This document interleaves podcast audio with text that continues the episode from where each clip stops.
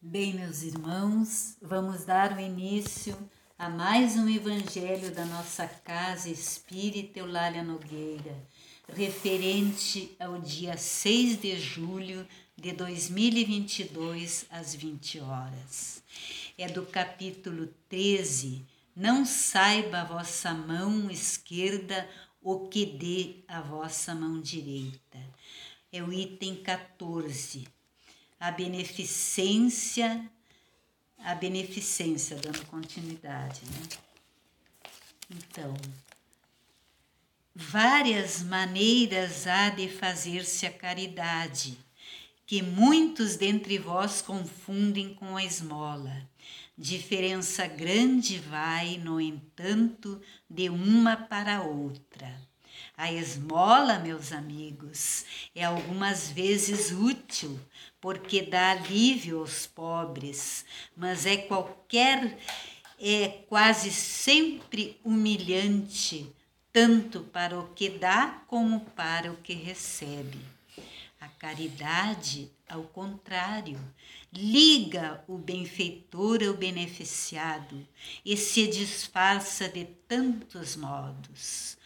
Pode-se ser caridoso mesmo com os parentes e com os amigos, sendo uns indulgente para com os outros, perdoando-se mutuamente as fraquezas, cuidando não ferir o amor próprio de ninguém Vós, espíritas, podeis sê-lo na vossa maneira de proceder para com os que não pensam como vós, induzindo os menos esclarecidos a crer, mas sem os chocar, sem investir contra as convicções, e sim atraindo-os amavelmente às nossas reuniões, onde poderão ouvir-nos e onde saberemos descobrir nos seus corações a brecha para neles penetrarmos.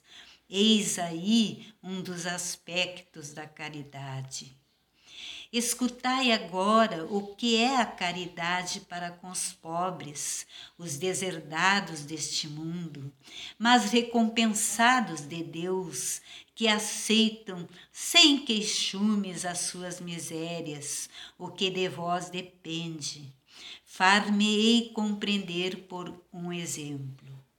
Vejo várias vezes, cada semana, uma reunião de senhoras havendo-as de todas as idades. Para nós, como sabeis, são todas irmãs que fazem. Trabalham depressa, muito depressa, ágeis os dedos, vede como trazem alegres os semblantes e como lhes tratam bem em uníssono os corações.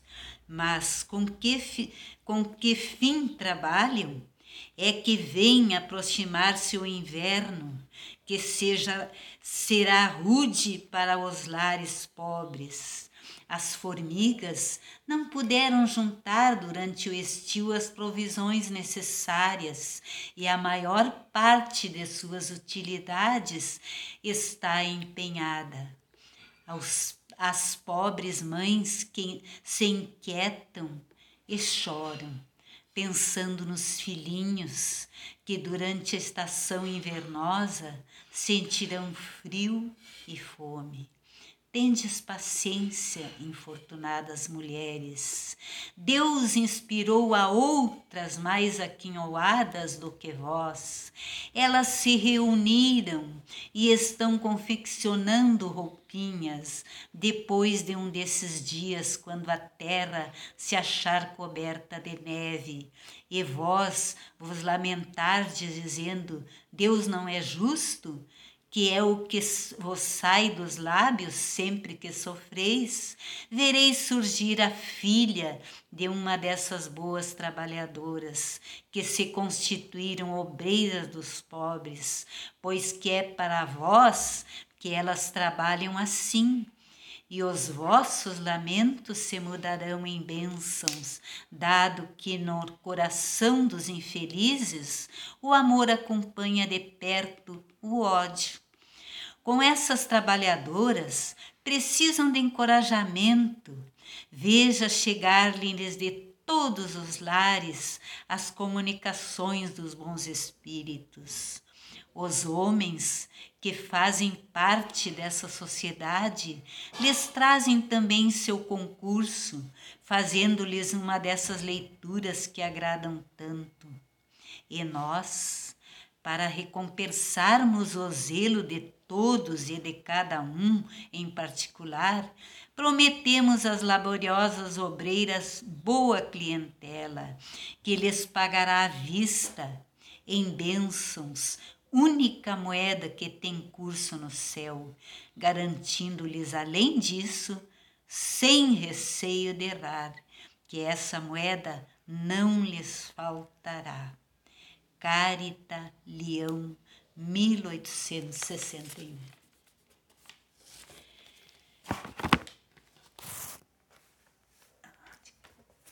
A caridade, meus irmãos, é diferente, como já dissemos, da esmola, porque a caridade ela é espontânea e a esmola é humilhante.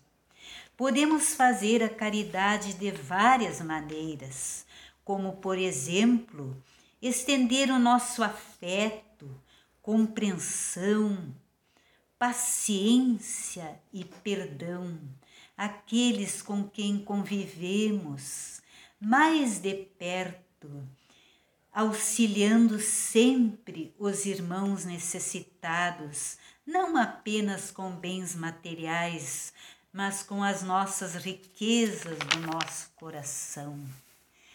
Por mais pobres, imperfeitos e cheios de dificuldade que sejamos, sempre poderemos praticar a caridade. Ela nos granjeará assistência dos bons espíritos e nos fará instrumentos da misericórdia de Deus para amenizar o sofrimento de nossos irmãos. É, é, e com esse, com essas maravilhas, meus irmãos, vamos finalizando o nosso Evangelho Vamos vibrar na luz de Deus, de Jesus e da espiritualidade superior. Que sejamos em entre em nós que que entre em nossos lares essa luz e que sejamos assistidos e amparados com fluidos de paz, saúde e alegrias. E agora, direcionando esses fluidos medicamentosos às águas que temos em nossos lares, para que sejam magnetizadas e energizadas pelos médicos espirituais. Também que estes fluidos e vibrações que estamos emanando através dos nossos pedidos, sejam levados até os hospitais da nossa cidade e do nosso estado, a todas as creches, asilos, presídios, enfim, todos os nossos irmãos que que, que todos os nossos irmãos que também estão escritos nos cadernos de irradiações da nossa, da nossa casa espírita, e a todos os que necessitam, a todos os que pernambulam nas ruas, e a todos os irmãos que clamam e os que não clamam por Jesus, porque Jesus é amor, é luz, Ele está em toda parte e em todos os lugares. Agora, meus irmãos, também vamos agradecer a Deus novamente e a toda a equipe dos trabalhadores de luz pela assistência e o amparo e a proteção que recebemos neste Evangelho. Desejando a todos uma boa noite e que a paz, a luz, o amor de Jesus permaneça conosco hoje e sempre. Que assim seja.